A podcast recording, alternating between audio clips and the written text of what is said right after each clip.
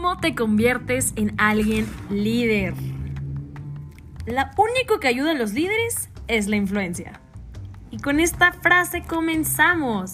Mi nombre es Lucero Padilla y para mí es un gusto, mi gente preciosa, poder estar aquí un día más con ustedes para poder compartirles ciertos rasgos, mitos e incluso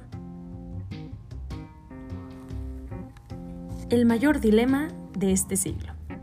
Sin más preámbulo, comenzamos. Se requiere de un gran esfuerzo para ser un gran líder. ¿Debes tener fuerza e influencia? lo único que ayuda a los líderes será realmente la influencia. Si es una persona de negocios, observa quién lo sigue y ayuda de forma gratuita. Entonces tendrás influencia. ¿A qué se refiere con esto?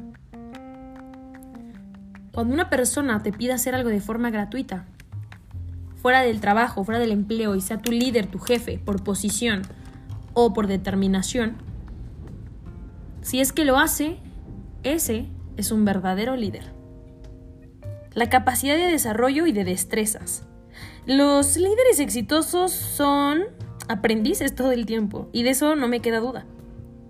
No sé lo que no sé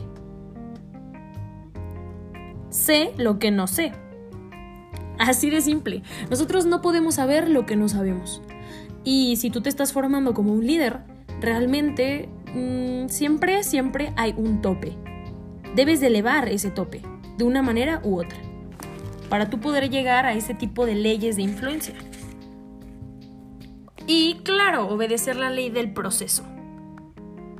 Paga el precio. A lo mejor es algo trillado de escuchar, pero es algo muy, muy realista. Continuamente y cultiva tu cuerpo. La calidad de líder que seas tú va a ser la calidad de personas, no que reclutes, sino las que puedas influenciar. Somos un imán totalmente.